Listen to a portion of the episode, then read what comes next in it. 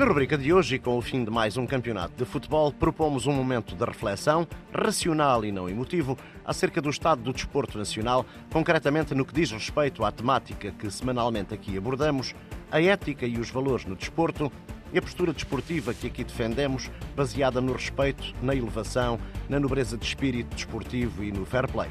Se é verdade que atitudes e comportamentos dignos e honrosos vão sendo praticados pelo país fora, tal como fazemos questão de aqui dar a conhecer, enaltecer e valorizar, por outro lado, persistem acontecimentos que, arriscamos-nos a dizer, matam o desporto aos poucos. O futebol pode ser a modalidade que mais adeptos reúne, é aquele que mais impacto e exposição tem.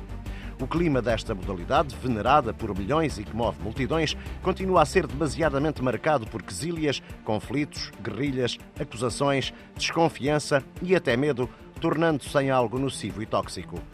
Observamos, impávidos e serenos, mostramos-nos chocados, apontamos o dedo ao outro, sem nunca chamar a nós algum tipo de responsabilidade, sem nunca refletir de forma honesta, sincera e por vezes dura acerca do nosso papel e do possível contributo que todos e cada um de nós pode dar para inverter a situação. É urgente injetar no desporto nacional doses elevadas de bom senso e sensatez, de equidistância, de contenção, de racionalismo acima de tudo.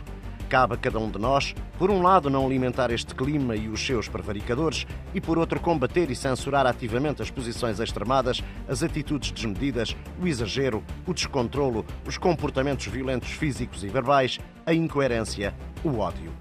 A emoção facilmente se sobrepõe à razão no desporto. Ela é algo inerente a toda e qualquer competição desportiva, potenciada pela imprevisibilidade e a incerteza do desfecho final. Só com esta consciência é possível olhar para a realidade com objetividade e coerência, afastando-nos de análises cegas e tendenciosas e mantendo o distanciamento daquilo que são as nossas preferências, desejos, aspirações ou cores clubísticas. O segredo muitas vezes está na clareza e frieza com que conseguimos observar e que resulta da forma como gerimos e apaziguamos os sentimentos e emoções, não permitindo que estes ofusquem a razão. No desporto, como na vida, vence sempre com ética.